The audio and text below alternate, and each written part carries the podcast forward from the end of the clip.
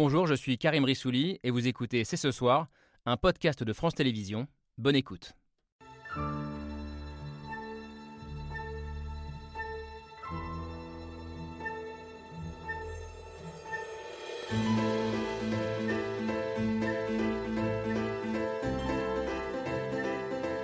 Bonsoir à toutes et à tous, soyez les bienvenus sur le plateau de C'est ce soir. À 10 jours du second tour, la campagne se tend entre les deux prétendants, Emmanuel Macron et Marine Le Pen. Le premier accuse la seconde de préparer la destruction de l'état de droit, tandis que Marine Le Pen promet de rendre le pouvoir au peuple. Mais alors que le face-à-face se profile, de plus en plus d'électeurs, mais aussi de responsables politiques mettent les deux candidats dos à dos, refusant de prendre part au scrutin ou d'appeler clairement à faire barrage contre l'extrême droite. A-t-on le droit de s'abstenir? Le Front républicain appartient-il au livre d'histoire? On ouvre le débat avec nos invités. Bonsoir Camille Diao, Bonsoir euh, Thomas Nekarov. avec moi comme tous les jeudis soirs. Et une question, a-t-on le droit de s'abstenir? Question euh, difficile que l'on est en droit peut-être de se poser. Ah, il y a déjà une moue euh, d'un de nos invités, on va en parler tous ensemble. Bonsoir Marc Crépon. Bonsoir. Merci d'avoir accepté notre invitation. Vous êtes philosophe, directeur de recherche au CNRS, professeur de philosophie à l'École normale supérieure. Vous avez publié cette semaine une lettre qui nous a beaucoup intéressés à la jeunesse. Dans Libération, euh, vous vous euh, adressez à tous les jeunes tentés par l'abstention, c'est ainsi que vous les euh, dépeignez, peut-être floués par le quinquennat d'Emmanuel Macron, mais vous leur dites allez-y quand même, allez voter, allez voter pour faire barrage à Marine Le Pen. Vous nous direz pourquoi et comment les convaincre. Est-ce que l'injonction peut suffire Euh, Ce n'est pas sûr. En tout cas, ce n'est pas forcément ce que pense votre voisine Camille Etienne. Bonsoir. Bonsoir. Merci également d'avoir accepté notre invitation. Vous faites partie de ces visages de la jeunesse euh, française militante, engagée euh, pour vous, pour le climat. Vous n'êtes pas la représentante, la porte-parole de la jeunesse française, vous parlez en votre nom, mais vous êtes aujourd'hui l'incarnation de quelque chose qui vous dépasse peut-être un petit peu. En tout cas, vous nous aiderez mieux à comprendre ce qui anime les jeunes que vous connaissez, peut-être même vous-même, euh, dans ce second tour indécis, en tout cas beaucoup plus qu'en 2017. L'abstention comme acte politique de protestation, c'était euh, l'objet d'un de vos livres. Antoine euh, Bueno, bonsoir. Bonsoir Thomas Vous êtes euh, essayiste de droite, c'est pas moi qui le dis, c'est vous-même qui le disiez en 2017, Oh là là, en Vous allez 2007. chercher un peu loin. là. Oui, mais c'est pas moi qui l'ai dit, hein, c'est vous. Faut assumer. Vous n'êtes plus de droite? Bon, je ne suis pas particulièrement de droite, puis il faudrait redéfinir le concept. Je ne suis pas sûr qu'en une heure on ait le temps. hein. D'accord. En tout cas, vous dites de droite, hein, pardonnez-moi. Conseiller Non, aujourd'hui. non, non, non, j'ai écrit un essai qui s'appelle Je suis de droite et je vous emmerde, qui est un essai satirique. Alors vous pouvez garder la Voilà. fin de la phrase pour moi. Et euh, vous êtes aujourd'hui conseiller au Sénat et vous êtes donc l'auteur, en 2017, c'est plus récent, Oui. d'un manifeste pour l'abstention qui s'appelait Nos votes, sur lequel on reviendra largement dans un instant. Et puis trois penseurs également sont avec nous qui ont beaucoup réfléchi sur la crise démocratique, même si pas forcément exactement dans les mêmes termes. Bonsoir David Jays. Bonsoir. Vous êtes euh, haut fonctionnaire, normalien et narc, enseignant à Sciences Po. Je m'arrête là. Le vote, vous y croyez? Oui. beaucoup. Vous le défendez, mais vous notez aussi à quel point notre démocratie est malade. Et peut-être que l'abstention est pour vous un symptôme de cette maladie. Vous nous direz euh, en quoi. La crise démocratique, elle est aussi au cœur de votre euh, travail de philosophe. Pierre-Henri Tavoyot, bonsoir. Bonsoir. Merci d'être avec nous également. Vous êtes donc philosophe. Et vous avez notamment interrogé le peuple dans cette démocratie, le peuple auquel Marine Le Pen fait appel sans cesse et sans arrêt depuis quelques jours, comme si c'était la martingale pour gagner la présidentielle. Vous avez écrit un livre passionnant sur le sujet, Comment gouverner un peuple roi, traité nouveau d'art politique. C'est chez Odile Jacob et je crois qu'il est sorti en poche depuis quelques semaines. Et puis bonsoir Julia Cagé. Bonsoir. Merci d'être avec nous, économiste, professeur à Sciences Po. Vous avez publié euh, Libres et égaux en voix, pas en droit, en voix. C'était en 2020. Vous cherchiez des solutions à la crise de la démocratie. Par exemple, vous évoquiez le RIC, référendum d'initiative citoyenne, ou bien la proportionnelle, des choses qu'on retrouve aujourd'hui dans la voix de Marine Le Pen. Je sais que vous allez réagir à ça. Là, On en- franchement, on le retrouvait beaucoup plus chez Jean-Luc Mélenchon, on le retrouvait beaucoup plus chez les Verts, chez les socialistes, qu'on le retrouve chez Marine Le Pen. Et Non, mais il euh, fait des coups bas là ce soir. mais- Oui, là, vous commencez un petit peu. Je savais que vous alliez réagir. Vous, c'est Marine, moi c'est la droite. Il est tard, il faut se réveiller. Euh, en tout cas, la grande grève démocratique que beaucoup de sondeurs avaient annoncée, elle n'a pas été aussi massive euh, que beaucoup le craignaient lors du premier tour, mais tout de même, l'abstention a été forte. Je vous propose de la mesurer par rapport à l'histoire de la Ve République. Premier vote du président, c'est en 1965 au suffrage universel. Regardons l'évolution de l'abstention depuis cette date. On est à 26% euh, d'abstention au premier tour en 2022. Où est-ce qu'on se situe par rapport au scrutin précédent? Bon, On va le voir ici sur cette euh, courbe. On est euh, Euh, le deuxième plus mauvais score, si on est plutôt hostile à l'abstention, hein, ou le deuxième meilleur, si on adore l'abstention. Euh, le pire, c'était 2002, ou le meilleur, c'était 2002, évidemment, avec le choc du 21 avril, 28%. on est quand même dans des étiages qui ne sont pas très très bons pour l'état de notre démocratie, à condition que la participation soit un critère de bonne santé démocratique. Comment les uns les autres vous analysez ce, haut niveau d'abstention alors que, alors y a une crise mondiale, il y a une crise géopolitique, une crise sanitaire, une crise euh, géopolitique, une crise environnementale. Euh, Pierre-Henri Tavoyeux, votre regard là-dessus? Non, c'est grave parce que euh, si on, parle souvent des trois blocs qui sont issus du, premier tour, mais en fait, il y en a quatre. et, c'est assez inquiétant parce que, en effet, il y a deux blocs qui sont dans des positions assez radicales. Jean-Luc Mélenchon d'un côté, Marine Le Pen de l'autre. et donc, il y a ce quatrième bloc de l'abstention, on se demande quel type de radicalité. Donc c'est en effet assez inquiétant. Ça veut mm. dire qu'il y a 25% euh, de, des, électeurs qui s'estiment euh, vraiment en, en, dehors des clous. Alors après, il va falloir affiner. Euh, là, les sondeurs sont très utiles pour savoir si c'est une stratégie de premier tour ou une stratégie de deuxième tour, comment ça va se dépasser. Donc il y, a plein d'interprétations possibles à avoir, mais disons, le chiffre brut est quand même inquiétant. Et puis on peut ajouter quelques millions de mal inscrits qui ne votent pas. Mm. Euh, Antoine Bueno, votre regard là-dessus non, Forcément, je vais avoir un regard euh, diamétralement opposé. Hein. Pour moi, c'est pas du tout inquiétant. Ça ne dit rien de la santé démocratique de nos institutions, parce que la démocratie, c'est quelque chose d'extrêmement large. On peut s'engager de multiples manières, et c'est pas le fait d'aller mettre un petit bout de papier une fois tous les cinq ans ou tous les je ne sais combien d'années dans l'urne qui fait qu'on est un bon ou un mauvais citoyen. D'autant moins que les raisons de s'abstenir sont multiples et que ça peut justement être, comme dans mon cas particulièrement, euh, un, message politique, donc un, acte euh, visant à ayant une visée proprement politique. Non, c'est pas du tout une démission. Marc, euh, Jacques allez-y. Non, mais je pense qu'il faut prendre quand même en, compte le contexte particulier de, de, cette abstention. Là, vous, vous, avez dit, on est, les gens ne sont pas allés voter alors qu'on avait une crise sanitaire euh, et une guerre. En fait, les gens ne sont pas allés voter parce que du fait de la crise sanitaire et de la guerre, on nous a dit euh, depuis des mois que les jeux étaient faits. voilà, qu'on aurait Macron face à Marine Le Pen au mm. second tour, ce qui a été le cas. On, a eu un président de la République. on n'aime pas trop on. C'est qui on? Bah, les, les, sondages, pour commencer, mm. ça c'est assez évident. Et d'ailleurs, il faut questionner le, rôle des sondages, notamment dans le, dans le premier tour, hein, parce que Jean-Luc Mélenchon a été donné systématiquement 3 euh, à 4, voire 5 points mmh. euh, en dessous dans les sondages que son score final, ce qui fait qu'en fait, les gens qui auraient pu peut-être se déplacer pour lui n'y sont pas allés pour certains en pensant que dans tous les cas, il n'avait aucune chance d'atteindre le second tour. Ensuite, du coup, on avait cette espèce de duel Macron, euh, Marine Le Pen, qui était euh, annoncé et qui était insatisfaisant, avec un président qui en partie a voulu enjamber euh, l'élection présidentielle, des débats qui n'ont pas eu lieu. On a quand même un président qui n'a pas débattu avant le premier tour. On n'a pas eu de débat entre l'ensemble des, candidats. Les, journalistes et les médias ont fait vraiment ce qu'ils pouvaient, avec des candidats qui ont quand même refusé de parler ou d'être interviewés par certains journalistes, refusé de débattre entre eux, etc. Donc les médias ont fait ce qu'ils pouvaient pour nous informer. les candidats ont quand même fait, notamment le président de la République, mais c'est pas le tout ce qu'il pouvait euh, pour échapper euh, au débat. Donc en fait, il y a quand même un contexte particulier euh, qui fait que pour toute une partie, moi je ne vois pas les 25% d'abstentionnistes comme un quart de la population française qui est en colère. Il y avait aussi des raisons de ne pas aller voter cette fois-ci parce que quand vous avez l'impression que les jeux sont faits, bon, bah, ça vous donne un peu moins envie d'aller vous, vous déplacer. Et quand vous n'avez pas de débat entre les candidats, bah, ça vous donne aussi un peu moins envie d'aller vous déplacer pour les départager. David Jay. Bah, je voudrais d'abord dire que ce n'est pas un mauvais taux par rapport au taux d'abstention des précédentes élections. On a eu des municipales en 2020 et des euh, élections régionales et départementales où on a eu des taux d'abstention absolument himalayesques. 26%, c'est important, mais ce n'est pas euh, les étiages de 50 ou 60% qu'on a pu voir ces dernières années. Donc ça veut dire que cette présidentielle, en fait, elle a intéressé elle a très largement mobilisé et elle a été extrêmement politisée, comme le montre ce résultat, cette tripartition avec trois offres politiques et presque métapolitiques, parce que chaque euh, candidature arrivée dans le trio de tête incarne une vision de la France très polarisée et assez différente euh, des deux mmh. autres. Et donc on, est, à mon avis, sur une présidentielle qui a plutôt intéressé euh, les Françaises et les Français. Après, c'est vrai que si on regarde sur longue période, sur l'histoire de la Ve République, on voit qu'il y a une, une montée de l'abstention euh, graduelle. Quand on regarde par exemple les taux d'abstention aux élections législatives par décennie, c'est intéressant de voir que décennie après décennie, celle-ci progresse. Et je crois que le, dernier clou dans le cercueil, ça a été euh, la réforme de 2002, l'inversion du calendrier avec les législatives juste après la présidentielle qui démobilise complètement une partie de l'électorat. Et j'aurais tendance à penser qu'effectivement, euh, quand on lit un peu la littérature sur l'abstention, les raisons de s'abstenir sont très différentes. Il y a des abstentions très politisées, il y a des abstentions de désintérêt. Il y a aussi le droit de s'en foutre. Je pense qu'on peut aussi. Euh, ça se plaide, en tout cas.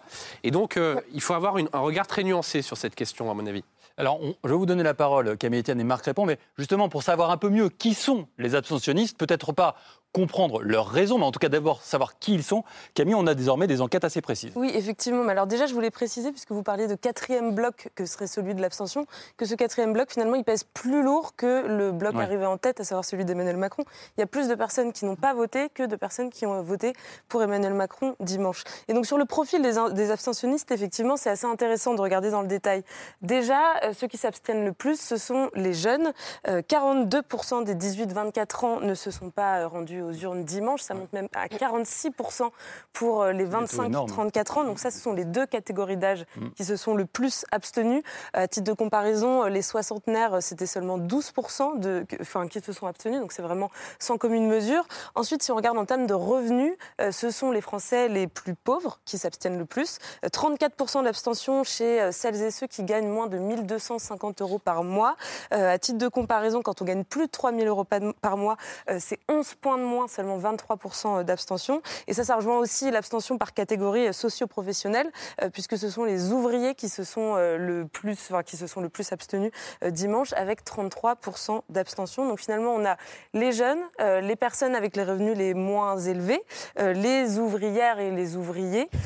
Camille Etienne, on reconnaît dans, dans, ce schéma finalement les catégories de la population qui se sentent un peu laissées sur le côté, un peu exclues du système politique et démocratique. Ça nuance un peu quand même on avait commencé à dire sur un geste politique que serait l'abstention. on va y revenir, Antoine Bruno. Euh, Camille Etienne, à, mon sens, en effet, je rejoins vraiment ce que disait Julia, dans le sens qu'il faut prendre le contexte euh, aussi euh, en, cause et se dire que l'abstention n'est pas que politique, n'est pas que la manifestation mm. d'une d'un rejet total du système politique actuel.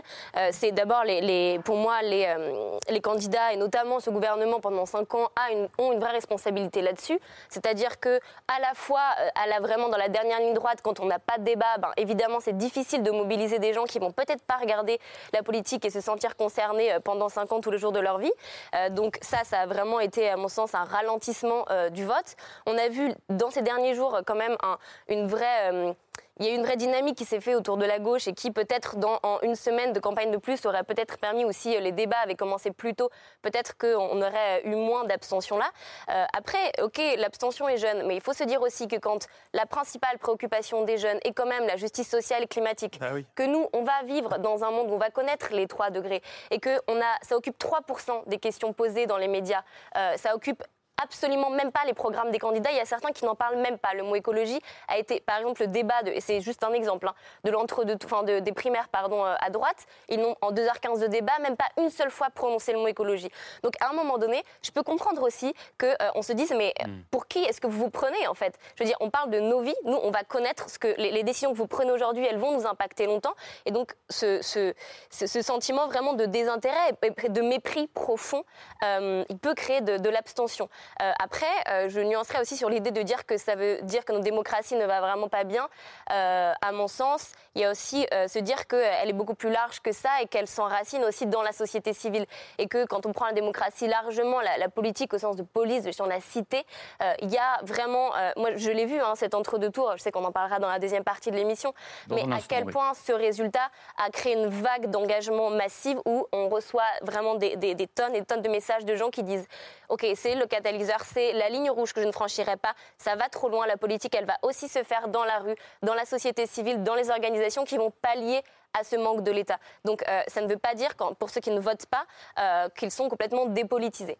Marc répond votre regard là-dessus sur ces taux d'abstention et cette jeunesse à laquelle vous vous adressez en tant qu'enseignant et puis cette semaine dans votre lettre à Libération. Alors, je trouve que l'abstention au, premier tour, elle est euh, le signe de trois choses. Elle est d'abord le signe d'une désaffection quand même d'une partie de la jeunesse, mais pas seulement de la jeunesse, hein, à l'égard des, des, partis politiques traditionnels. C'est-à-dire qu'on ne va pas voter parce qu'on ne trouve pas un candidat euh, qui, qui, qui, nous fait rêver, dont on s'imagine qui va transformer la société comme on aspire à la voir transformée. Mmh. Euh, je pense qu'elle est le, signe aussi, quand même, euh, de l'aspiration, et c'est ça que je trouve euh, intéressant, à une autre forme de citoyenneté. Qui ne se limite pas au fait de mettre euh, un bulletin euh, dans l'urne, c'est-à-dire beaucoup de, jeunes, c'est un discours que j'ai souvent entendu, de dire, mais euh, dans le fond, on nous demande juste de mettre un bulletin dans l'urne, mais on n'est pas pour autant écouté, considéré, et toutes les revendications qu'on a pu avoir pendant ce, quinquennat, toutes les choses auxquelles on, a, auxquelles on aspirait, n'ont pas été à aucun moment hmm. prises en considération. Et donc, c'est pour ça que c'est en même temps cette abstention, il faut savoir euh, l'entendre comme, euh, en tout cas ça fait déjà plusieurs années que je le dis, comme euh, le signal d'un désir de démocratie plus participative. c'est pour ça que je ne peux pas m'empêcher de relayer aussi cette abstention au mouvement des Gilets jaunes avec lequel s'est initié le, quinquennat. Le mouvement des Gilets jaunes, il faisait déjà entendre une énorme désaffection à l'égard hmm. du fonctionnement ordinaire de la démocratie, des institutions, des partis politiques, etc. Euh, c'est pour ça qu'il a été si populaire, d'ailleurs. Et je pense que ça, c'est peut-être un voyant rouge qui n'a pas été suffisamment euh, entendu. Est-ce que, Pierre-Henri ça vous inquiète de voir le vote qui serait désormais un instrument parmi d'autres de l'exercice de la démocratie. Il y a une démonétisation du vote, c'est-à-dire que le citoyen, ça aussi, ça explique l'abstention, euh, constate tous les jours que plutôt que de faire campagne, euh, on peut être beaucoup plus efficace par euh, une petite désobéissance civile, un marketé, un petit coup médiatique, une petite violence ici ou là. La Sorbonne est occupée en ce moment avec un slogan à bas le deuxième tour, etc. Donc là aussi, je faire campagne et convaincre les citoyens, c'est pas quelque chose qui, un coup médiatique ça suppose de faire campagne, de se présenter, d'argumenter, euh, de convaincre les autres, de pas débattre, simplement de, débattre. mais cette campagne, pardon, n'a pas été fait là-dessus. Hein. Les médiatiques, euh, quand on fait campagne en politique, euh, les débats se sont faits vraiment sur des chaînes sur Twitter aussi, donc ils ne sont pas exempts de, de fond qui consiste à dire que le grand défi en fait de la démocratie représentative, c'est effectivement d'intégrer le peuple. parce que pourquoi? La démocratie représentative, par définition, elle est élitiste. Pourquoi elle est élitiste Parce qu'il y a des élus, voilà, tout simplement. Mm. Donc c'est élitiste. Et donc comment on fait pour intégrer le peuple à, aux institutions alors qu'on fonctionne avec des élus? On peut être contre, hein, ça s'appelle la démocratie participative ou directe, mais pour le moment c'est notre système. Il y a eu trois méthodes, enfin deux méthodes qui ont fonctionné. La première est pas très recommandable, ça s'appelle le clientélisme, c'est-à-dire qu'on euh, achète les voix ou on les échange contre des menus services. Euh, ça a très très bien marché.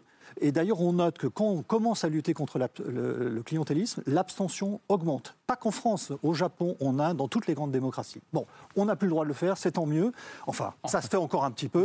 de quoi vous parlez en France, par exemple? le clientélisme, c'est-à-dire le fait que voilà, on achète des voix, on peut filer, on peut pour, pour un maire, on peut donner un petit poste à la mairie pour, pour voilà, c'est des petits, ah. des petits échanges. Donc c'est ça, c'est le clientélisme. Hmm. Voilà.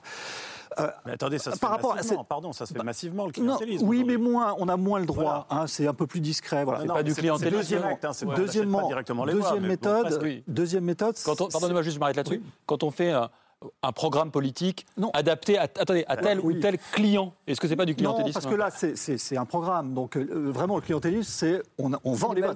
On vend les voix. Donc, bah, euh, Deuxième point, c'est la deuxième méthode qui a marché pendant très longtemps et on en voit qu'elle est, on voit qu'elle est à bout de souffle, c'est la méthode du parti. C'est l'idée, le parti est très profond. Les partis communistes en est l'exemplaire, c'est qu'on crée une, petite société mhm. euh, où on fait tout. Il y a une sociabilité, on se marie, on, milite, on milite, voilà. Et dans cette société, on s'entraîne pour la grande société qu'on va essayer de faire advenir. C'est très puissant. Euh, c'est une, une église, c'est un dogme, mhm. et, ce modèle a fonctionné pendant très longtemps avec beaucoup d'efficacité. C'est comme ça d'ailleurs que les ouvriers ont été formés à la démocratie. Évidemment, ils voulaient la changer, ils voulaient l'incorporer, mais ça a été très très puissant. C'est ce modèle qui est aujourd'hui en crise, complètement, mais alors vraiment laminé. Et euh, il renaîtra probablement aux législatives. Et on a un troisième modèle qu'on ne sait pas trop bien nommer, et là on peut effectivement, je pense, en discuter, c'est de, celui du mouvement. Le mouvement, voilà. Alors le mouvement, c'est une organisation ponctuelle, euh, avec une idéologie molle, il n'y a pas vraiment d'idée, c'est très pragmatique. Euh, il y a un leader. Vous pensez à En Marche, par exemple? Oui, En Marche, euh, euh, Mélenchon aussi. L'avenir en commun tous les, Vous voilà, pensez qu'il n'y avait pas de voté euh, Oui, il n'y avait pas de... Je sais pas, ils avaient un programme long, non, un programme de travailler. Dans les idéologies dures, vous aviez, vous aviez des, des, Voilà, quand vous étiez trotskiste, quand vous étiez communiste, quand vous étiez même social-démocrate, vous avez à vous 15 volumes derrière vous qui, qui disaient ce que c'était. Oublions pas ça. Aujourd'hui, ce sont des idéologies molles. On prend ici ou là, la cohérence d'ensemble est relativement, est relativement absente. Je- trouve je- pas non, moi, Et se base, et se sur un, mais- un principe, c'est le principe de l'indignation avec un chef, un, un leader charismatique. C'est cette troisième méthode qui est en cours. On ne sait pas très bien ce que ça veut dire. Mélenchon le dit parfaitement. Il dit Et notre donc, mouvement n'est ni vertical ni horizontal, Juste, il est gazeux. gazeux. Mais juste pour résumer votre pensée et pour la relier à notre débat, ça veut donc dire que dans ce contexte-là de mouvement et pas de parti, euh, de racinement faible, c'est plus compliqué de passer par le vote, c'est ça? Oui, euh, non, je ne dis pas que c'est pas complet. Le vote fonctionne. Ce sont des machines électorales, mais ponctuelles, éphémères. Euh, peu claires et peu cohérentes, et donc voilà, ça, produit des, des effets qui sont de l'ordre du, du zapping, avec une logique aussi de consumérisme politique. Moi, je, pense- je que ce qui est dommage de votre approche, c'est qu'en fait, vous oubliez le, le fait que d'une certaine manière, on peut euh, améliorer euh, le fonctionnement de la, la démocratie représentative. Euh, vous voyez la démocratie représentative comme un système qui serait un système d'élite d'une certaine manière parce qu'on choisit nos représentants. Bah, c'est des a- élus, des non, élus. oui, mais les élus, il y a Par des manières de les rendre plus représentatifs et notamment de les rendre plus représentatifs d'un point de vue descriptif. On a appris à le faire avec les femmes, par exemple en mettant des règles de parité qui sont des règles insuffisantes, euh, qu'il faut renforcer, qu'il faut revoir, et on pourrait exactement même mettre les mêmes règles en place pour introduire de la Donc parité vous décidez à la place du peuple. sociale. Non, la parité, ça revient pas à décider à la place Ah, du peuple. Ça- vous donnez ça des revient- critères qui, induisent le ça choix du revient peuple. à modifier les règles afin que ça. les gens continuent à ça. voter.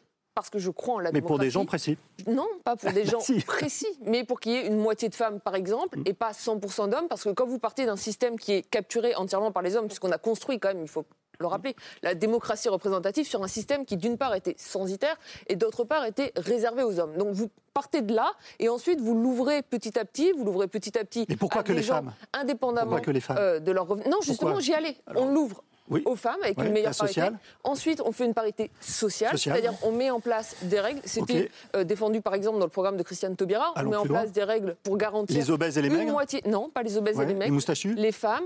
Les moustachus ne sont pas discriminés à ce que je Non, dans la société. voilà, les dire, femmes où- où sont discriminées. Où s'arrêter? Les Où classes populaires sont discriminées. Où Non, s'arrêter mais là, vous voyez, ce que vous faites, Ah oui. c'est que Mais vous êtes en train a de un- tuer la démocratie représentative. C'est-à-dire en un refusant la présupp- possibilité Pardon. Il y a de un pouvoir l'améliorer. Alors, non, un- mais a je, je- je termine juste. terminé, en- Julia Cagé. Marc répond un mot et puis après on avance. D'améliorer la démocratie représentative. Vous avez le droit de penser que la parité entre les femmes et les hommes, ça a été une mauvaise chose. Moi, je pense que ça a amélioré le fonctionnement. Pour les mêmes raisons, je pense qu'il faut introduire une dose de parité sociale. On pourrait d'ailleurs aussi réfléchir à introduire une dose de parité en termes d'âge. Ah ouais, si on n'améliore pas aujourd'hui le fonctionnement de la démocratie représentative, comme ça. demain, on aura 50, Alors, 60, 70% mais d'abstention c'est intér- parce intéressant que les parce gens que ne se suffiront on sent dans. ne on seront plus satisfaits par le fonctionnement des urnes. Et vous dites pas comme ça, mais alors dites-moi comment, parce que pour l'instant vous l'avez critiqué, attendez, mais vous avez alors, proposé de une solution. Oui, Une, alors, une pourquoi Antoine on passe pas à la démocratie directe une question sur la démocratie. Une question comme ça. Pourquoi on passe pas à la démocratie directe, sachant que c'était possible Avec à 60 Athènes Il y a de. on peut pas vraiment. Ah ben, vous n'avez pas un smartphone?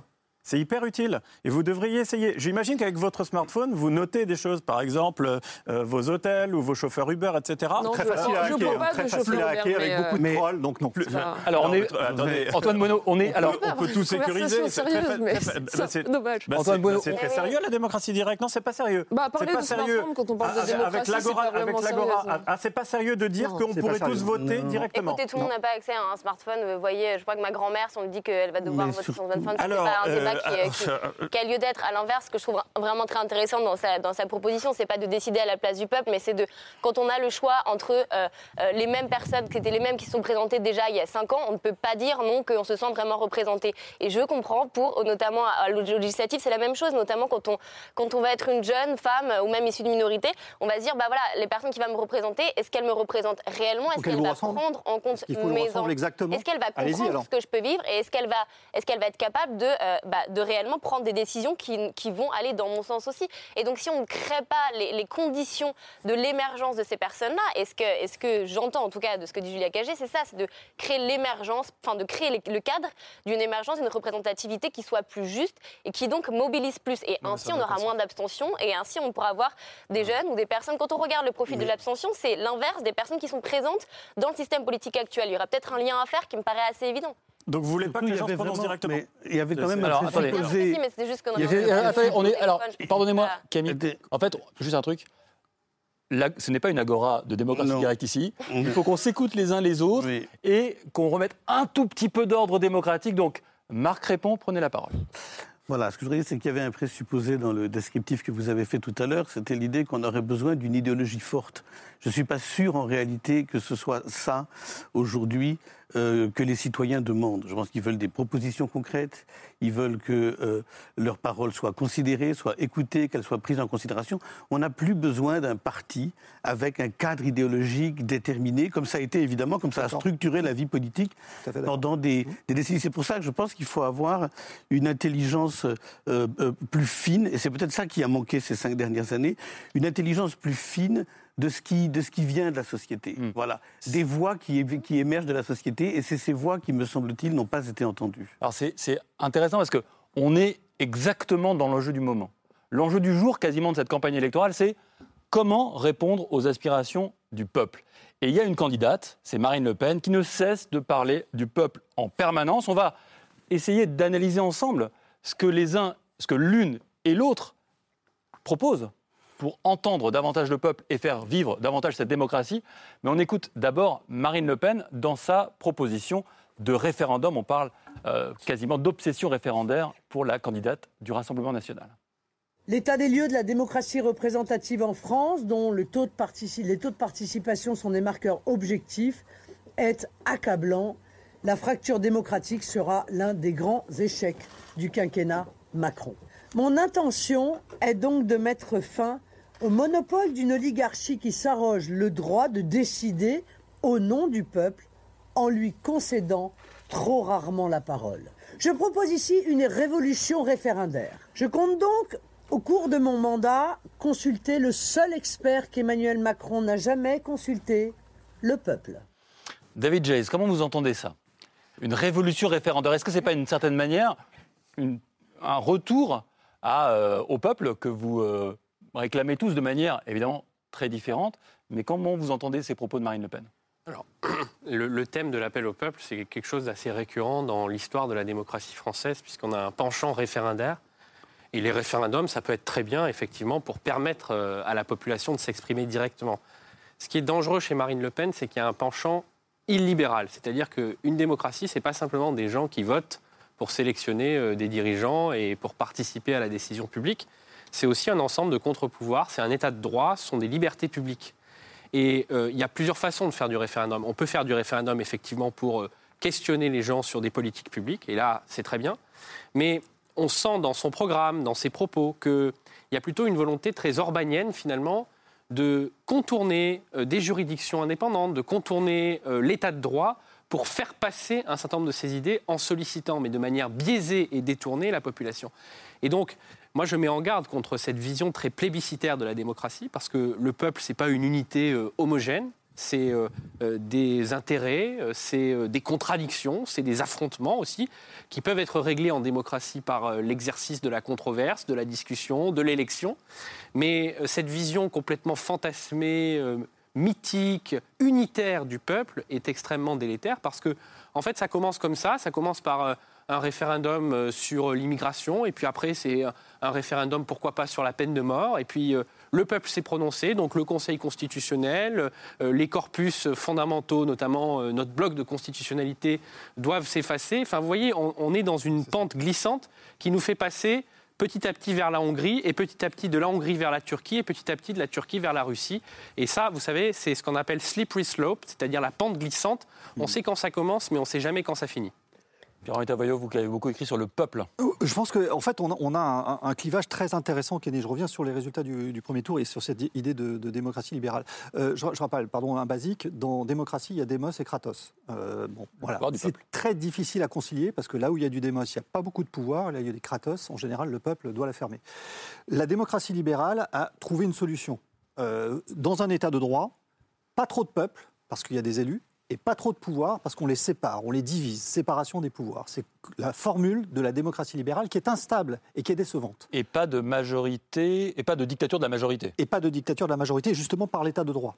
Par rapport à ce modèle toujours instable et décevant, il y a deux tentations exactement inverses. Première tentation qu'on peut appeler la démocratie radicale ou participative, qui consiste à dire le pouvoir, il y en a trop, on le baisse et on fait gonfler le peuple. Ça, c'est la position de Jean-Luc Mélenchon très clair, qui en fait, beaucoup plus que Marine Le Pen, fait appel au peuple contre le pouvoir.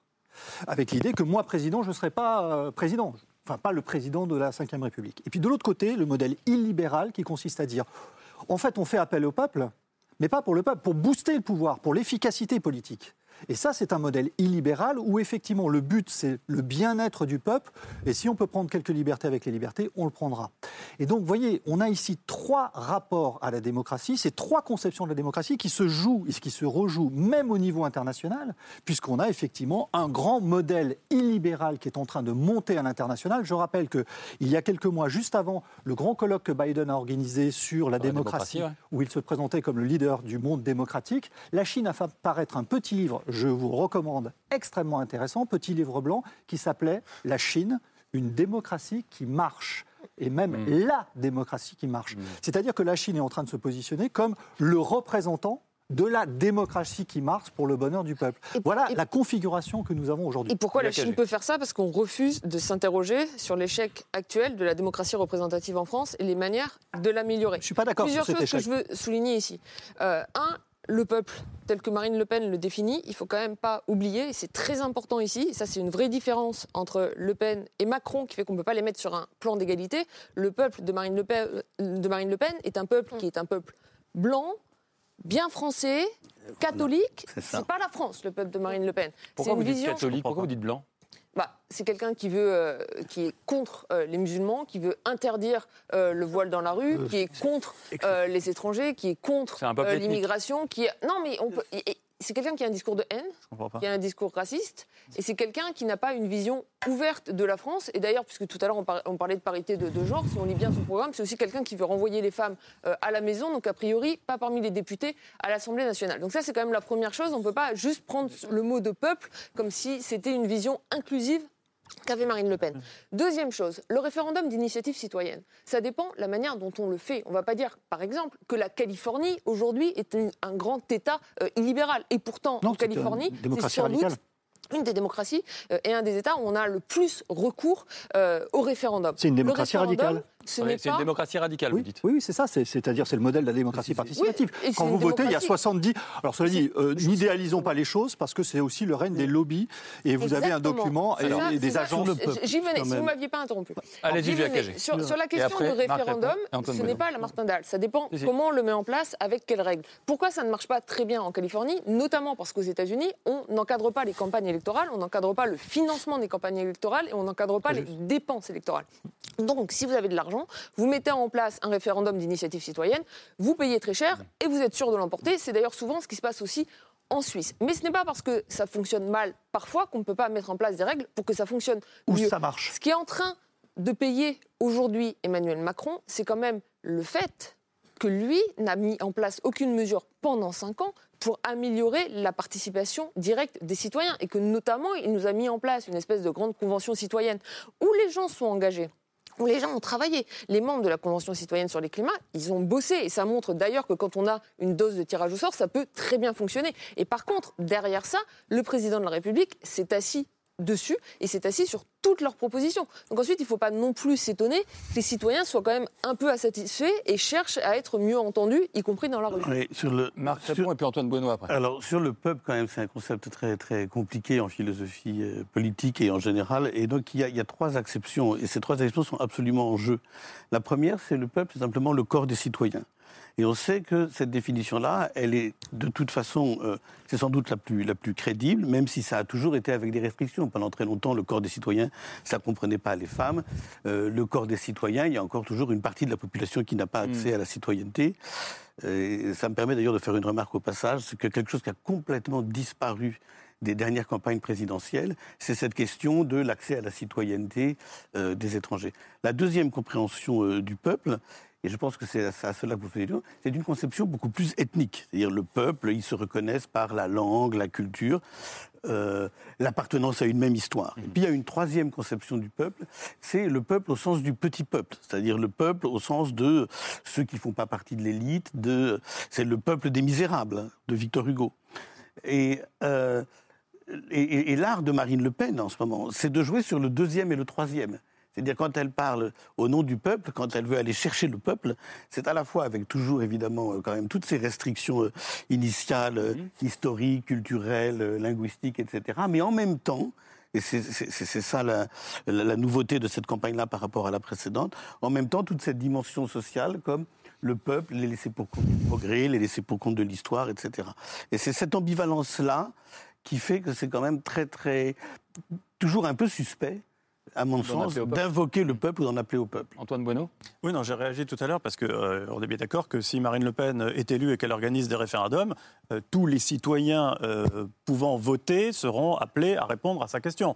Donc elle peut avoir, elle, aussi, elle hein, peut avoir une conception excluante, n'empêche que, bon, ben voilà, tout à fait, je ne suis pas du tout d'accord avec tout ça. Bon, peu importe. mais, mais, mais surtout, votre question, c'était sur le référendum. Le référendum, en fait, c'est un outil. On peut en faire, comme tous les outils, quelque chose de bien ou quelque chose de pas bien. En l'occurrence, on voit bien que la manœuvre là, c'est de pouvoir chanter l'état de droit, parce qu'il y a énormément de choses qu'elle veut mettre en place qui sont totalement contraires à la Constitution, qui n'est pas facile à réviser, qui sont contraires aux traités européens. Alors elle veut plus sortir de l'euro et de l'Europe, mais elle veut quand même remettre à plat les traités, etc. Et donc le référendum est une sorte de, moyen d'éventuellement manipuler les choses pour pouvoir mettre en œuvre une politique qui effectivement serait illibérale. Donc on voit bien euh, où ça mène tout ça. Camille, il n'y a pas que euh, le référendum dans le programme institutionnel de Marine Le Pen que vous avez décortiqué pour nous. Oui, alors euh, elle, a un certain nombre de propositions et en plus elle, axe toute sa communication euh, depuis le, lendemain du soir du premier tour sur ce renouveau démocratique. Donc ça, on l'a cité, il y a le référendum d'initiative populaire, c'est comme ça qu'elle l'appelle, mais qui était en gros la, revendication principale des, Gilets jaunes et qui permet à, à 500 000 citoyens, dans la version qu'elle propose, de proposer une loi, d'en modifier une, d'en une. Elle veut aussi revenir au septennat pour euh, le président euh, ou la présidente de la République, euh, avec un mandat non renouvelable. Elle propose également d'instaurer la proportionnelle aux élections législatives pour mieux représenter, dit-elle, les, différentes sensibilités politiques du pays. Mais il faut regarder dans le détail, puisque ce qu'elle propose, c'est une proportionnelle avec prime majoritaire. Ça veut dire qu'un tiers des, des, de l'hémicycle serait attribué d'office au parti qui a obtenu le score le plus important aux législatives, idéalement dans la de Marine Le Pen, le Rassemblement national. Et enfin, et ça, ça rejoint certaines des choses qu'on disait, notamment sur sa conception du peuple, euh, elle, elle, souhaite modifier la Constitution par référendum dès son entrée en fonction euh, pour y sanctuariser notamment le principe de priorité nationale, euh, qui est un principe euh, de discrimination entre ceux qui ont la nationalité française et les étrangers, qui est en fait contraire à la Déclaration des droits de l'homme et du citoyen, et donc d'une certaine façon à l'héritage euh, de, la, de la Révolution française. Et puis, elle souhaite aussi intégrer au préambule de la, de la Constitution une mention euh, de, de la composition et de l'identité du peuple français, ce qui rejoint ce qu'on se disait sur sa vision qui peut être assez ethniciste de ce qu'est le peuple. Et donc, comme on le disait, le, faire tout ça par référendum, c'est une façon de contourner les garde-fous institutionnels que sont le Parlement et le Conseil constitutionnel. David Jayes Oui, le débat institutionnel est absolument considérable parce qu'il y a une entropie de la Ve République. C'est-à-dire que quand euh, ce, régime a été conçu, il était presque sur pièce pour le général de Gaulle, qui était un homme à la légitimité historique absolument incontestable, qui plus est dans un moment de quasi-guerre civile, puisque mm. euh, euh, la guerre d'Algérie, avec l'effondrement et l'échec des gouvernements de la Quatrième République. Et donc, euh, la Ve République est apparue comme une solution qui permettait de dépasser le régime des partis et de réconcilier les Français entre eux. Ce système a tenu jusqu'au départ du général de Gaulle. Et ensuite, il s'est perpétué parce que la vie politique française s'est stabilisée autour de deux grands partis, et que le grand parti de gauche, en l'occurrence la SFIO, puis le Parti socialiste de François Mitterrand, a accepté de jouer le jeu des institutions. Et l'autre grande date de la Ve République, après 1958, c'est 1981, quand François Mitterrand arrive au pouvoir et loin de réviser la Constitution, loin du coup permanent. Mm. il se coule dans les institutions de la Ve République qui lui, vont, qui lui sont allées comme un camp, en mm. quelque sorte. Tout ce système fonctionne bon an, mal an jusqu'en 2002. Et là, on a une première perturbation, et les 20 années que nous venons de vivre sont une succession de perturbations, puisque vous avez une offre politique qui, loin du bipartisme des années 70-80, euh, s'est petit à petit fragmenté. On a des partis qui font entre 5 et 15% 20% dans le meilleur des cas, euh, aux élections.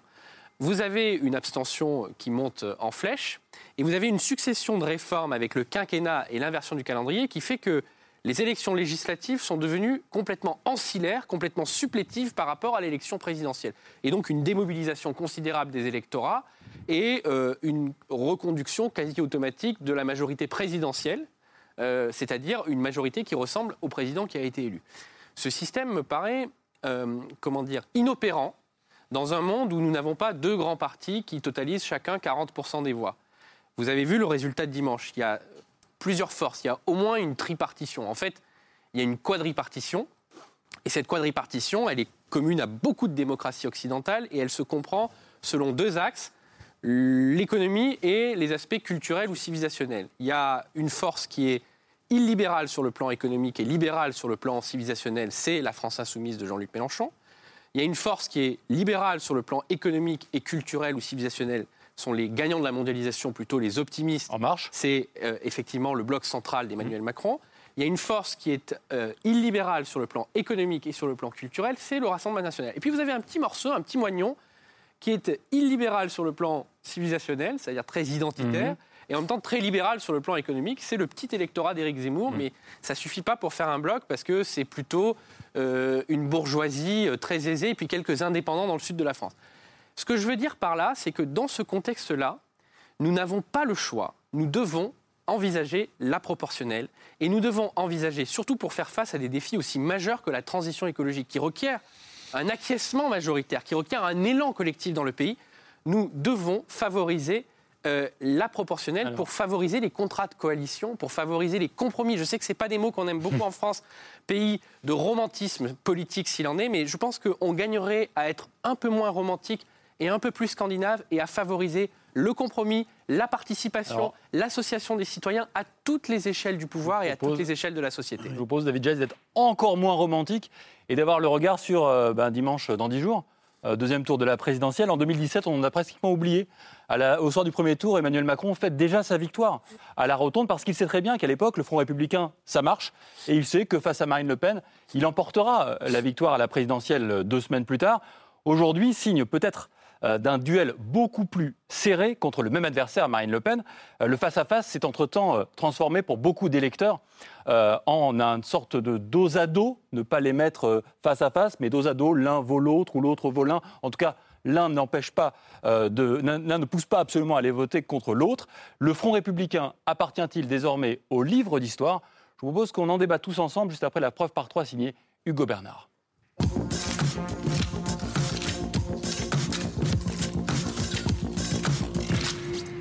La preuve par trois commence par cette image. Une photo prise hier à Paris et dans laquelle il y a grand 1, une étudiante. Une étudiante accoudée à la fenêtre au-dessus des portes de la Sorbonne où plusieurs centaines de jeunes sont réunis depuis hier.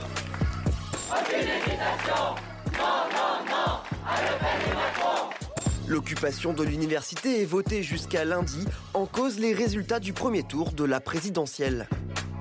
On se sent pas compris, pas écouté euh, par aucun des candidats, mais on en a marre en fait d'avoir le même scénario qu'en 2017. Donc euh, oui, ce sera ni Macron ni Le Pen. Le mouvement touche aussi d'autres établissements à Paris et à Nancy. Résultat, dans cette image, il y a aussi grand 2, le slogan ni Le Pen ni Macron. Ni Le Pen ni Macron, le Nini gagne la jeunesse, mais aussi les cadres politiques de certains partis. Les républicains ne sont ni fongibles dans le macronisme ni dans le lepénisme. L'indécision touche de nombreux électeurs. On a vécu 5 ans euh, pas rigolo du tout. euh, euh, Marine Le Pen, bon alors ça c'est une hérésie euh, totale. J'ai l'impression qu'on a le choix maintenant entre l'intolérance ou l'intolérance. Moi, je suis pas macroniste, je suis pas lepéniste non plus. Moi, je me reconnais pas dans tout ça, quoi. Le Nini, qui pourrait accroître l'abstention qui était déjà de 26% au premier tour. Enfin, dans cette image, il y a grand 3, un mur. Le mur de l'abstention qui se dresse devant les deux finalistes de la présidentielle. Aujourd'hui au Havre, le candidat Macron a été interpellé sur le sujet. Je sais qui est en face. Le fascisme, d'accord Les gens qui sont héritiers du pétainisme. Je suis quelqu'un qui renseigne la République et j'ai aucune raison de. Et c'est un gros problème. Je sais pas si vous vous en rendez compte. Au Rassemblement national, on tente donc de séduire les déçus et les indécis. Euh, Je pense que euh, l'ensemble des électeurs euh, français qui n'ont pas voté pour Emmanuel Macron dès le premier tour ont vocation à rejoindre ma candidature. Marine Le Pen qui compte aussi sur l'affaiblissement du Front républicain pour capter des voix.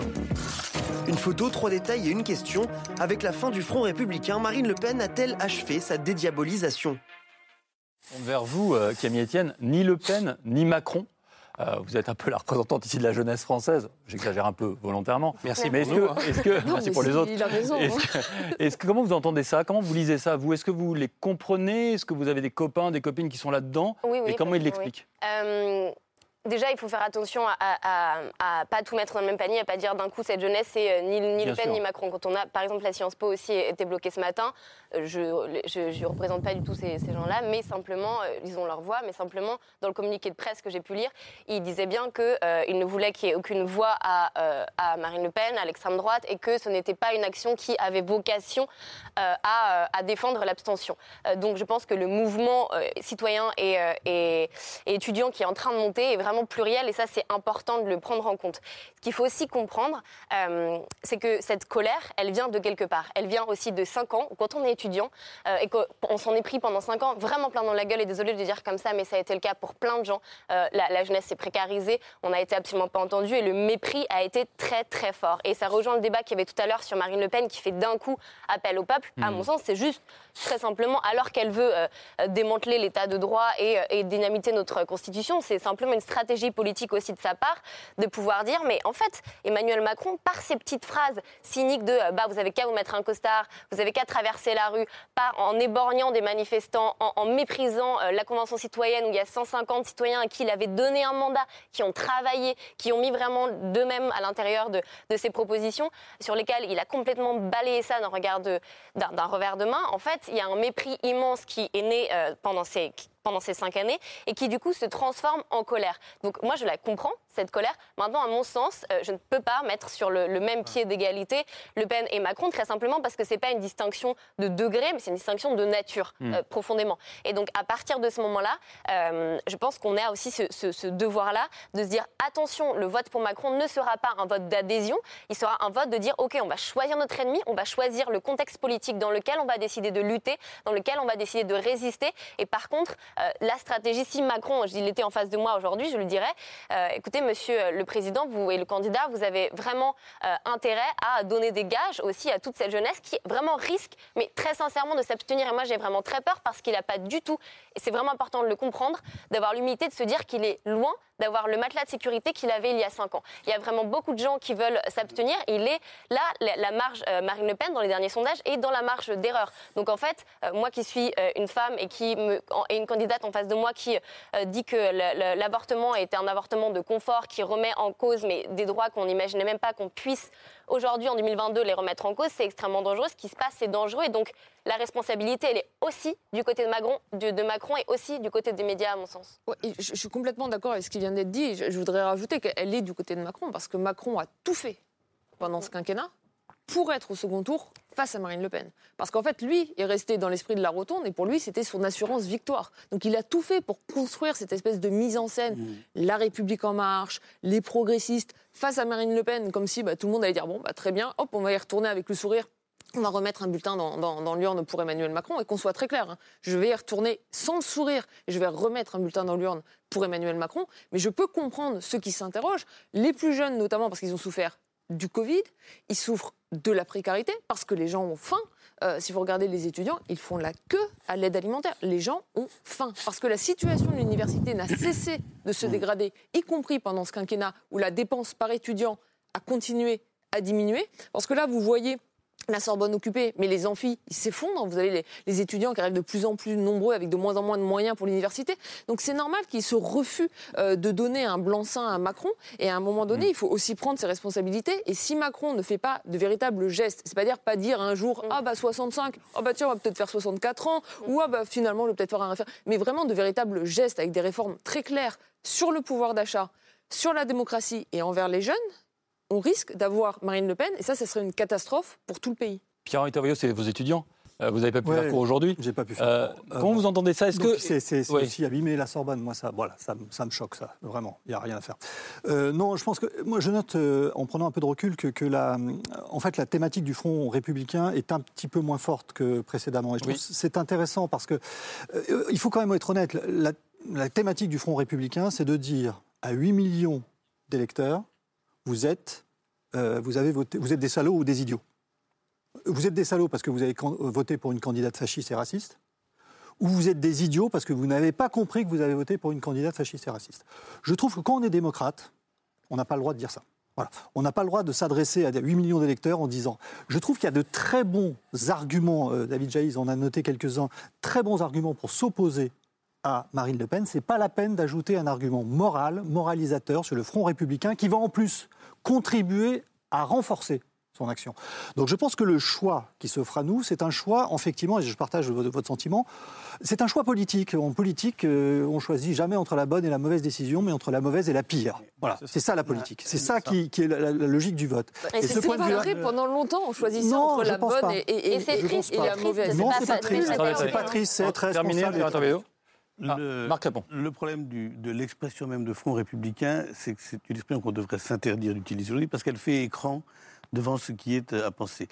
Donc, euh, moi, le slogan ah, Le Pen. elle ne dit pas ce qu'elle dit pas ce qu'elle veut dire oui, je pense qu'elle ne dit pas ce qu'elle veut dire, parce que je pense qu'il faut le dire autrement. Je pense que ce qu'il ce qu'il faut... Euh, euh, je comprends très bien la colère des étudiants, et pas seulement des étudiants.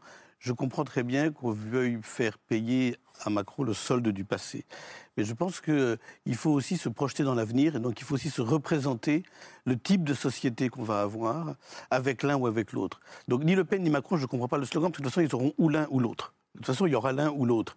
Et donc à ce moment-là, il faut choisir, il faut choisir lequel, il faut choisir quand même lequel on préfère et donc lequel est le moins pire. Et on peut décider lequel est le moins pire seulement en se projetant dans une société euh, contrôlée par l'un ou par l'autre. Et, ça, euh, je trouve que si on parle simplement de front républicain, on ne le pense pas suffisamment. Antoine Bonneau oui, La question de votre émission, c'est est-ce qu'on a le droit de s'abstenir? Hmm J'ai envie de répondre euh, encore heureux. Bien sûr qu'on a le droit de s'abstenir. C'est pas pour ça qu'il faut s'abstenir à tous les coups. Il faut utiliser cet instrument qui est un, instrument citoyen avec euh, discernement et, analyser les, circonstances. Mais si à titre personnel, moi je milite pour l'abstention depuis des années et des années. Cette fois-ci, je ne vais pas m'abstenir. Voilà. Dans la il ne faut pas, il ne faut pas s'abstenir. C'est personnel. Je peux comprendre que quelqu'un s'abstienne. Je peux même comprendre des arguments consistant à vouloir mener la politique du pire. Vous voyez, on peut dire, ça peut s'entendre que si Marine Le Pen euh, arrive au pouvoir, elle sera très vite discréditée, que c'est le meilleur moyen de se débarrasser du Front National. Ça c'est un petit peu dangereux. Hein, c'est pour ça que sur des institutions qu'elle veut elle-même démontrer. C'est un jeu, d'apprenti sorcier. Moi, je veux pas savoir. Hmm. Euh, la, la grande question dans les médias, c'est est-ce qu'elle est devenue gentille, est-ce qu'elle a changé, etc. Je veux pas savoir. Donc, je vais aller voter. Voilà. David Jazz, est-ce que vous, euh, vous pensez, vous, qu'on a le droit de s'abstenir?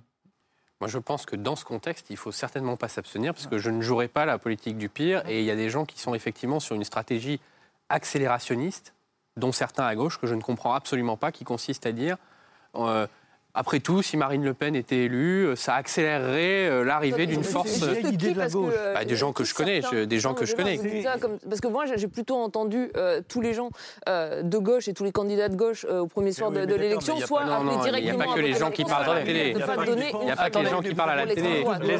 Excusez-moi, mais quand on regarde les. frange de la gauche abstentionniste. David Une frange de la gauche abstentionniste qui n'a pas voté effectivement et pour laquelle c'est cap au pire, c'est-à-dire choisissons le pire, parce que du pire viendra le grand Pardonnez-moi, mais quand on regarde les, quand ça, on regarde le, ça c'est une idée fausse et dangereuse, parce qu'en réalité, quand le pire s'installe, il s'installe toujours très très très durablement. Quand on regarde la répartition quand même des intentions de vote des électeurs de la France insoumise, il y en a quand même 33% euh, euh, qui veulent voter Le Pen. Et il y en a euh, une portion à peu près similaire qui veulent s'abstenir. Et quand on dit pas une voix ne doit aller à Marine Le Pen, ça a le mérite d'être clair. C'est plus clair qu'en 2017 il faut le saluer. Ça a été mmh. répété quatre fois. Mais on ne dit pas non plus qu'il faut ben glisser dans l'urne un bulletin Macron, que ce soit voter Macron pour éviter Le Pen ou voter pour Macron. Ça, c'est un autre sujet. Mais le vrai sujet pour moi, et je trouve qu'on l'esquive depuis euh, dimanche soir, c'est qu'il faut qu'on arrive pour l'écologie, pour le social, pour la réforme des institutions, il faut qu'on arrive à construire dans ce pays de vastes coalitions. Et donc là, l'enjeu pour moi, si, et je l'espère, Emmanuel Macron est réélu euh, dimanche, c'est de effectivement élargir son socle pour intégrer ces préoccupations très fortes qui ont été exprimées à travers le vote, notamment pour Jean-Luc Mélenchon, d'écologie, de justice sociale et de démocratie. Parce que j'entends aussi certains dire un discours que je n'aime pas beaucoup, bloc populaire versus bloc élitaire, les bourgeois, les classes populaires. D'abord, ça, quand on regarde le détail des statistiques, c'est pas tout à fait exact. Et surtout, c'est vraiment une logique confrontationnelle qui, pour moi, va complètement à l'opposé des grands enjeux qu'on doit euh, surmonter euh, ensemble. Il faut au contraire qu'on construise des coalitions avec des classes moyennes, avec des classes populaires, avec euh, une partie de la bourgeoisie. C'est ce qu'avait su faire le général de Gaulle et c'est ce qu'avait su faire, je vous le rappelle, François Mitterrand aussi. Mais enfin, Sans malheureusement, doute ça va pas plus François. Mitterrand que le général de Gaulle. Il y avait des, il y avait des ouvriers qui votaient pour le général de Gaulle. d'histoire pour rappeler, dans la démocratie grecque athénienne au 5e siècle, euh, l'abstention était interdite. Il n'y avait pas de vote blanc. C'est Et quand alors, on pense s'abstenait, On eh pense ben, on exilait. Donc, Qu'est-ce que euh, vous en pensez ah, moi, je- de toute façon, je ne suis bah pas pour la démocratie directe, donc euh, là-dessus, euh, soyons clairs. Je pense que dans une société libérale, on a le droit de s'abstenir, on a le droit d'aller voter, de ne pas aller voter, bien sûr. C'est pour ça que je suis aussi contre le vote obli- obligatoire. Hmm. Euh, voilà, on a le droit. Simplement, quand on ne s'exprime pas, il faut accepter de ne pas s'exprimer. Euh, Ah non, mais, euh, mais quand on s'abstient, on s'exprime aussi. non, Ah je bah pense si. pas. C'est indécriptable. Ah, c'est ah ben, c'est pour ça, pour ça qu'il faudrait, il faudrait reconnaître le vote blanc. Faudrait- Non, d'accord. euh, Il faudrait euh, reconnaître le vote blanc. Très Vote blanc Non, le vote blanc, c'est comme le vote blanc. C'est vous êtes dans un match de foot, il y a les joueurs qui vont jouer et il y a les joueurs qui vont pas jouer, qui veulent pas jouer. Et vous dites les joueurs qui veulent pas jouer, ben, ils influent sur le résultat. Non, ça, non. Je suis désolé. Il y a Mais des règles bon. du jeu. Camille Etienne, vous vouliez prendre la parole Non, revenir peut-être sur euh, le débat précédent, qui était celui de, bien sûr, de rappeler que euh, on parle de la peste ou le choléra, et euh, le choléra euh, tue quand même beaucoup plus que la peste. Et que là, aujourd'hui, quand on est... C'est ce que euh, dit Marc Capon avec le mal qui s'installe durablement. en fait, Voilà. ce que je voulais rappeler, c'était juste ça, et, et- et c'était cette idée de dire que euh, l'extrême droite, le fascisme, on sait quand ils vont prendre le pouvoir, mais pas vraiment quand ils vont le rendre, et ça me paraît dangereux, en effet, cette stratégie de, euh, qui peut être celle de se dire, euh, on verra, en fait, tant pis, mettons tout dans le même panier, et on attendra. Euh, surtout que pour les personnes euh, qui, euh, bah, pour les femmes, pour les personnes qui sont issues des minorités, pour les jeunes qui vont vivre avec un monde euh, écologique où le seul plan euh, de Marine Le Pen sur l'écologie, c'est de démanteler les champs c'est son seul euh, programme quand même, hein. enfin c'est son seul point. Euh, ça me paraît dangereux. Il faut être capable aussi de penser un peu plus grand que soi-même et de se dire qui va vivre directement les conséquences des, des- décisions qui vont être prises pendant cinq ans.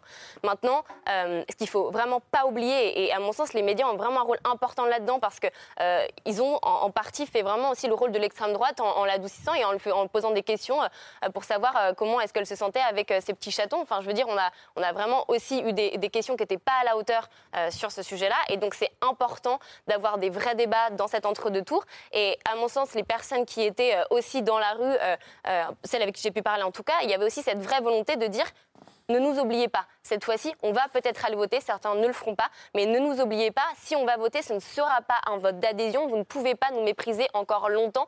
Et pendant ces cinq ans, et ce qui me semble vraiment la chose la plus importante à rappeler, c'est ça, c'est que euh, a- a franchi une ligne rouge là, à mon sens, et que pour plein de gens, ce dimanche soir, ça a été le moment de se dire.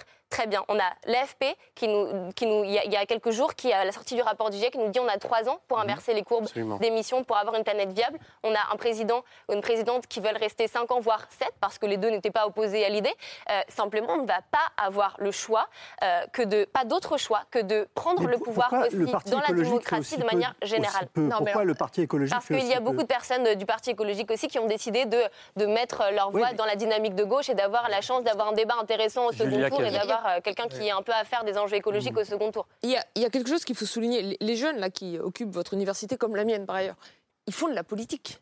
Ils sont en train Ah, de voilà. faire Non, de la politique. Ils sont en train de faire. Si, écoutez-moi jusqu'à la fin. Ils sont en train de faire un coup politique. Ils sont en train de dire à Oui, Emmanuel un coup Macron. politique, on est d'accord. Non, mais pour obtenir des choses. C'est-à-dire, ça fait 5 ans qu'ils n'ont pas été écoutés. Ça fait 5 ans, quand on leur a coupé 5 euros sur les APL, on s'est moqué Depuis d'eux. leur 2015, disant, aucun semestre pas- complet n'a eu lieu. Non, aucun semestre complet n'a eu lieu à l'université. Aucun semestre complet. Il y a eu le Covid, mais il y a eu des manifs, il y a eu des blocages. Il n'y a aucun semestre vous- vous complet. de- Alors non, mais vous dire pas écouter, je veux dire, il y a eu Non, quand même des expressions été- pendant ça. Moi, je, je, honnêtement, j'en ai assez de Non. cette affaire parce que Ok, c'est pas une expression politique, que ça va contre, le, travail des étudiants et contre le niveau des étudiants. excusez-moi, mais si on n'est pas étudié dans les politiques, dans les gens qui nous représentent, on se fait mépriser constamment et qu'on n'a pas de moyens d'expression, comment est-ce que vous pas- voulez qu'on fasse, sachant que ma génération va vivre avec les conséquences des décisions qui sont prises aujourd'hui? Comment est-ce qu'on fait si on ne peut pas être écouté, si aucune mesure va dans le sens des conditions de vie sur Terre qui sont en train aujourd'hui d'être menacées? Comment est-ce qu'on fait? Comment est-ce que vous, vous faites de la politique si on ne nous laisse pas la place de nous exprimer? Sur l'écologie. Moi, je voudrais Sur dire lesquelles une chose. votre solution Alors, on laisse répondre.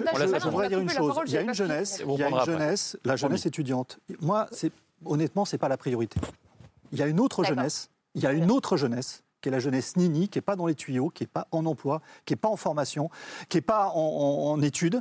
Et cette jeunesse-là est totalement en dehors des circuits de l'État-providence. Donc moi, s'il y a à choisir, Il y a je pas pense qu'il faut... Pas à Et choisir. s'il y a à choisir entre les- parce que là, cette jeunesse, des il y a étudiants, 1,5 million enfin, de la- la personnes jeunesse- qui sont hors- la- absolument hors des clous.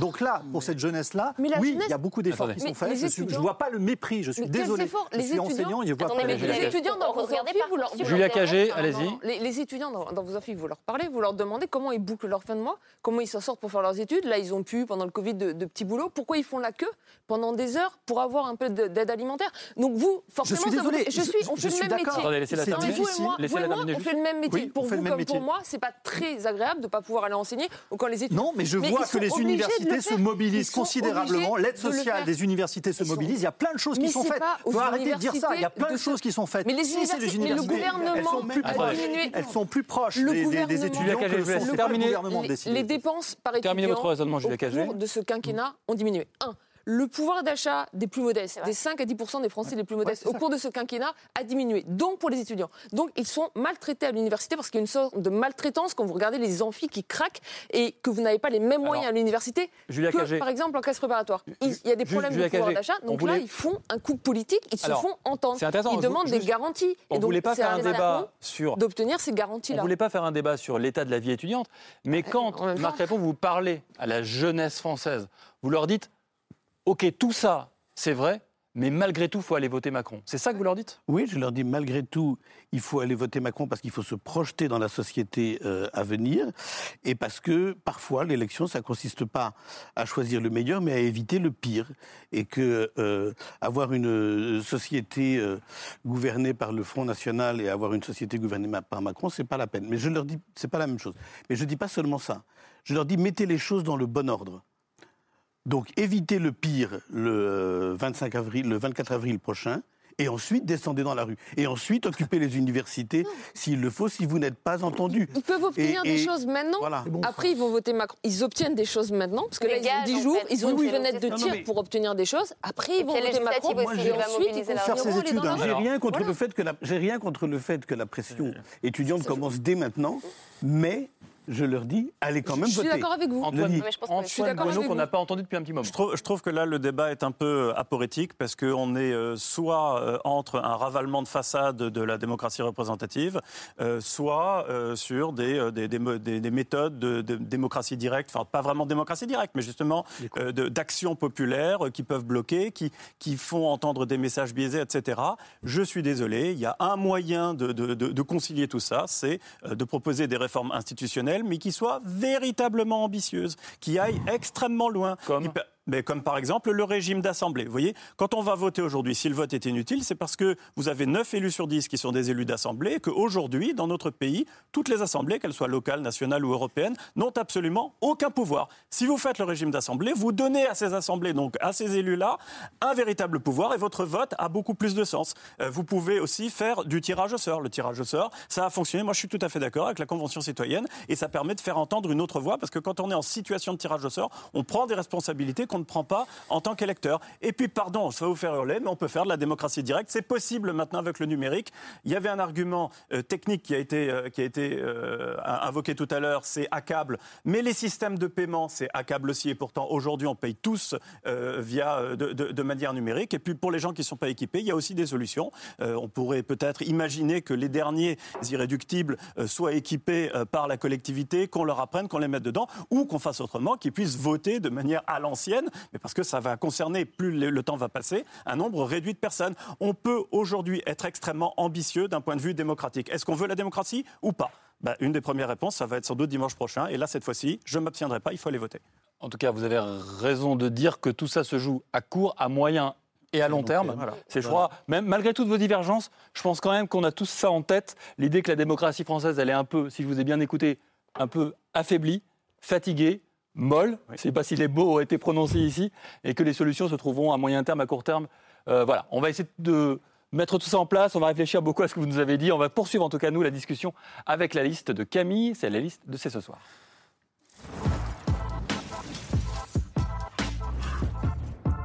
Et Camille, votre coup de cœur, c'est un documentaire qui ausculte le rapport entre la jeunesse et tiens, ça tombe bien, le vote. Oui, et qui résonne euh, beaucoup avec euh, un certain nombre de choses euh, qu'on s'est dites ce soir sur ce plateau, qui permet aussi d'apporter pas mal d'éléments de, réponse à ce très fort taux d'abstention qu'on a observé chez la jeunesse dimanche. Le documentaire s'appelle Première Voix. Il est signé Justine Morvan et Kevin Nogues. Donc quelques semaines avant le premier tour, ils sont allés à la rencontre de 15 jeunes qui s'apprêtaient à voter pour la toute première fois. Alors ils viennent de tous les coins de la France, de toutes les classes sociales de toutes les sensibilités politiques aussi. Euh, et ils se livrent face caméra dans une mise en scène très sobre sur à la fois leur rapport à la politique, leur rapport aux candidats. Et euh, ils nous expliquent ce qu'ils attendent ou ce qu'ils attendraient euh, de leurs élus. C'est vraiment une superposition de témoignages très sobre, comme je le disais, sans aucun commentaire. Et ça ressemble à ça. J'aimerais aller voter et me dire j'y crois à 100%. C'est un projet de société dans lequel mais je, me donnerais à corps perdu. Et ben, c'est pas, c'est pas le cas.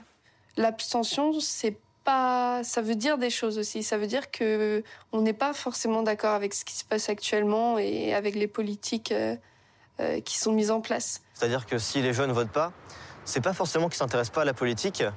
Alors même s'il y aurait sûrement des progrès à faire pour les, les faire s'y intéresser, mais c'est pas ça le vrai problème en fait. C'est que s'ils si, votent pas, c'est aussi parce qu'ils s'y retrouvent pas. On va s'abstenir parce que je pense qu'on a bien compris qu'il n'y avait aucun des, des, candidats qui nous plaisait pour la plupart. Il n'y en a aucun qui nous plaise parce qu'il ne s'intéresse pas à nous parce qu'il ne s'intéresse pas à nous. Un peu ce qui s'est dit sur ce plateau ce soir. Quoi, ce qui s'est dit sur le plateau ce soir Ce qui ressort de, de cette euh, collection de témoignages, c'est bah, déjà une certaine défiance face euh, au monde euh, politique. C'est ce sentiment qu'on a décrypté ce soir d'avoir été complètement abandonné par les élus dans la crise sanitaire. Et surtout, bah, cette tentation de l'abstention qui, qui s'est confirmée dimanche dans les urnes. Mm. Mais ce qui ressort aussi, et là aussi on, on l'a beaucoup dit, c'est l'aspiration de cette génération à un nouveau, à un nouveau modèle de société. C'est le besoin de s'engager. C'est un attachement qui est finalement viscérale à la politique, même si ça passe pas par les urnes. On verra donc ce que ça donne ou pas au second tour le 24 avril. En attendant, on peut regarder ce documentaire Première Voix qui est en deux parties et qui est sur le site d'Arte, arte.tv. Ça s'appelle La Jeunesse. Hein. C'est, voilà, c'est la jeunesse. C'est l'engagement. non, mais c'est, voilà, c'est, les jeunes. le vote jeune est toujours comme ça. En tout cas, je retiens de, Camille défiance et puis défi. Oui. Défi pour notre démocratie, pour redonner de l'air. Merci en tout cas d'avoir euh, débattu d'avoir discuté, parfois de manière euh, musclée, mais ça nous a bien réveillés vu l'heure. Et c'était euh, très intéressant, je crois. Merci à toutes et à tous. Merci Camille Etienne d'être passé par nos studios. Merci Julia Cagé, libre et égaux en voix aux éditions Fayard. David Jays, votre dernier livre, Le nouveau modèle français, est toujours aux éditions Alary. Pierre-Henri Tavoyot, Comment gouverner un peuple roi, c'est pas facile, aux éditions Odile Jacob. Euh, et en poche, désormais, Marc répond Le désir de résister, également chez Odile Jacob et Antoine Bueno. Nos votes aux éditions Autrement, c'est ce soir. Revient lundi avec Karim Rissouli. On se retrouve dimanche pour un nouveau numéro de C'est politique. Bonne fin de soirée à tous.